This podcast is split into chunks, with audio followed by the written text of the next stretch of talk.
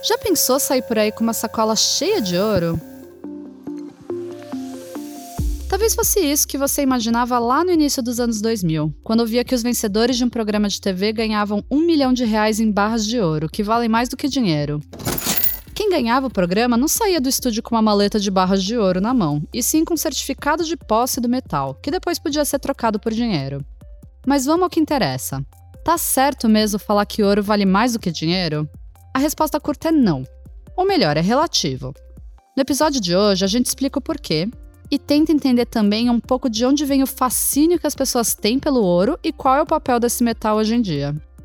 Eu sou a Camila Lafrata e essa é a Semanada, a newsletter em áudio do Nubank. Um milhão é um milhão.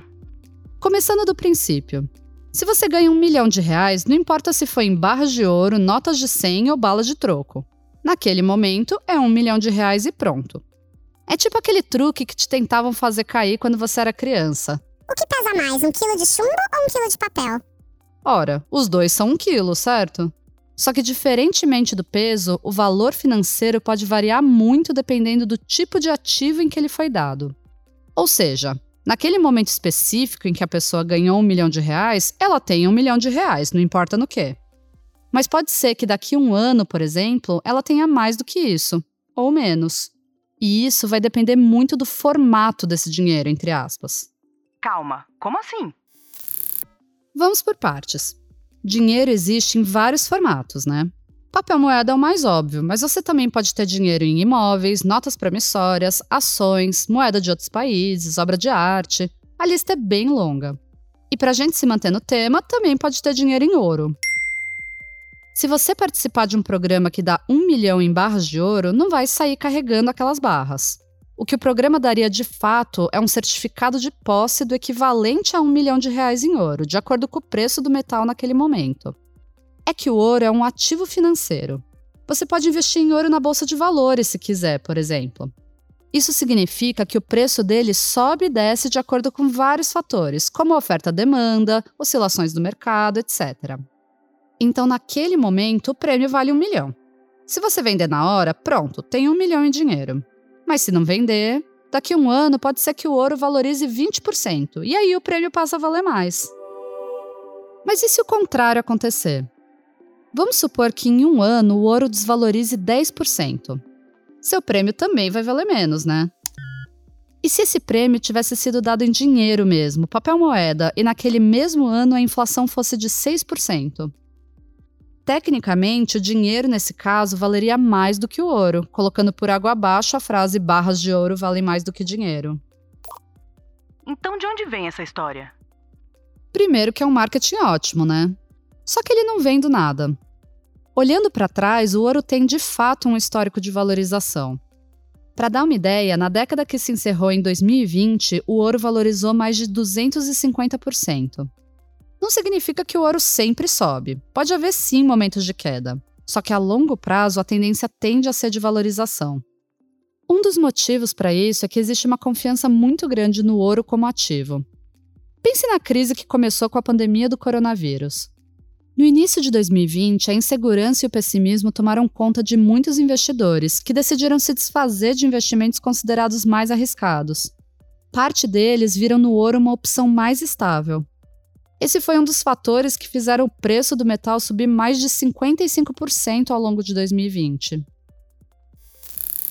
Por que tanta confiança no ouro? Tem alguns motivos para isso. Um deles é que o ouro é um bem finito, ou seja, não dá para sair fabricando. Isso significa que existe escassez, o que tende a gerar desejo e, portanto, valorização. Todo o ouro já extraído até hoje está por aí no mundo, cerca de 190 mil toneladas, de acordo com o World Gold Council. A estimativa é que ainda existam aproximadamente mais 50 mil toneladas ainda não mineradas. Ou seja, 20% a mais do que já existe hoje, e é isso, acabou.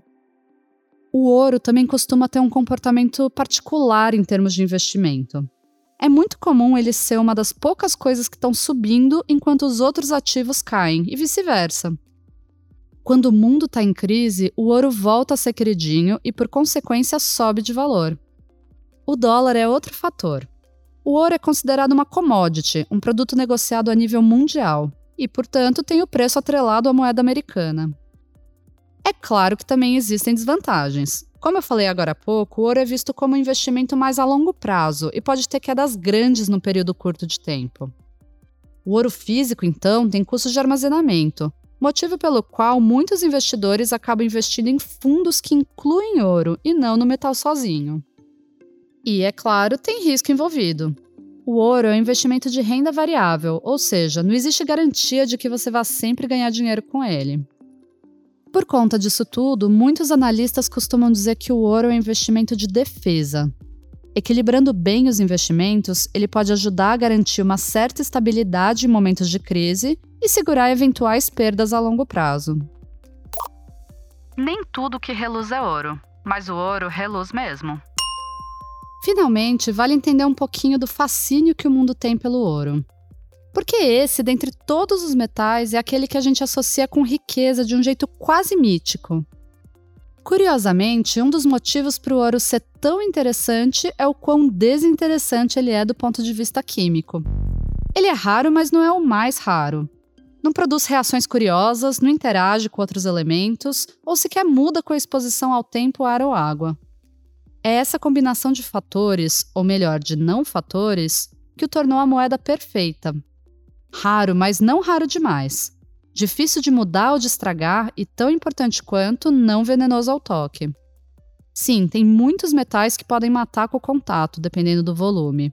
Como o mercúrio, por exemplo, que era usado até pouco tempo atrás em termômetros caseiros. Civilizações muito mais antigas que a tabela periódica já sabiam disso.